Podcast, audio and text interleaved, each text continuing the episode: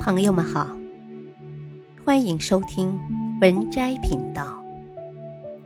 本期分享的文章是：不要过打折的生活，非常经典。我们到底是为了生活而工作，还是为了工作而生活？许多人一味的忙碌着，忘记了享受生活本该有的美好。不亏待自己，不是一掷千金的挥霍，不是灯红酒绿的奢侈，不是喝三吆四的排场，不是颐指气使的骄横，只不过是在厨房里为家人和自己做一样爱吃的菜，在商场里用工资买一件心爱的礼物。在剧院里看一出自己喜欢的喜剧或电影，在公园里和好朋友无拘无束的聊聊天、跳跳舞，享受生活只是一种最基本的生活乐趣。只是无数的人已经在劳累中将自己忘记，忘了对生活温柔。我在一家外企工作的时候。有一天，陪女上司上街选购圣诞礼物。当我们拎着大包小包坐下喝咖啡时，女上司问我：“新年要到了，不买点礼物送给家人？”我笑着说：“我爸妈都很节省，只有不乱花钱，他们才会觉得我会过日子，将来才会有幸福的生活。”女上司看着我，讲了他自己的故事。知道吗？我曾经也是一个非常喜欢担忧未来的人。我总是担心事业，总想攒更多的钱，读更多的书，拿更高的学位。三十六岁的时候，我怀上一个孩子，可当时我考上了经济学的博士，学习很紧张。为了更优秀，我彻夜苦读，结果孩子流产了，我再也没有怀上过孩子。现在我有了很多很多的钱，但却一辈子也看不到自己的孩子了。女上司的话让我非常震惊。他又说，很多人都认为节省能让他们的生活更保险。所以，他们把现在的生活过得潦草而廉价。其实，这是对生活没有自信的表现。我绝不主张挥霍浪费，但你要知道，健康的享受是人生的进步。当你为了将来而省略了生活中应有的享受时，你的生活就打了九折。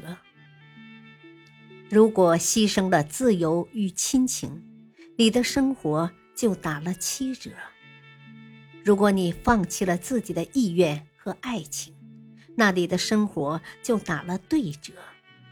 再富足的生活也经不起打折。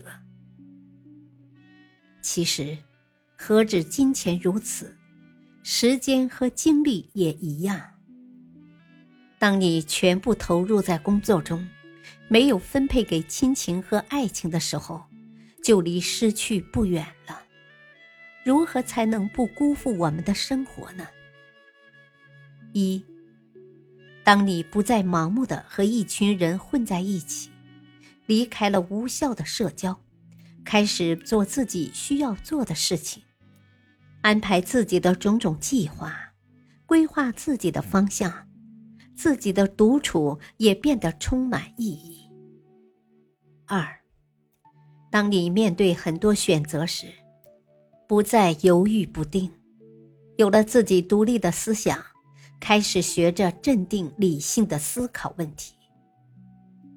三，当你开始有条不紊的安排自己的生活，工作之余和三五好友健身、旅游，利用周末去培养一个自己喜欢的兴趣爱好。写写书法，跳跳舞，充实的生活会把自己带入一个更喜欢的世界。四，当你在上网或阅读时，会把侧重点从娱乐杂谈转移到新闻国事、经济发展趋势的版图。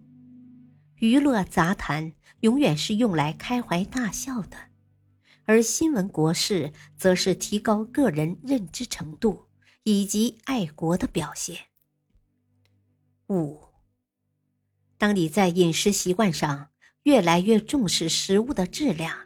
养生之道的念头闯入脑海，坚持吃早餐，每天坚持锻炼身体。俗话说得好：“留得青山在，不怕没柴烧。”这个道理无人不知晓吧？六，当你再次被人问到爱情、友情、亲情三者的分量时，首先想到的应该是家中的亲人。血浓于水是千古不变的真理。七，当你再遇到不顺心的事情时，不再是用流泪来解决问题，眼泪能冲刷的永远是面容，能改变现状的只有行动。八。重视自己的朋友、爱人、子女、父母，因为这些人不是总会存在你的生命中的，也许在不经意间就物是人非了。九，让自己快乐，让周围的人快乐，绝对比金钱有价值。十。在面对得与失、去与留的问题上，大度与开怀会让复杂的事情变得简单。十一，任何时候不要与老人与小孩子计较。生命的开始是无知的，生命的完结应该是快乐的。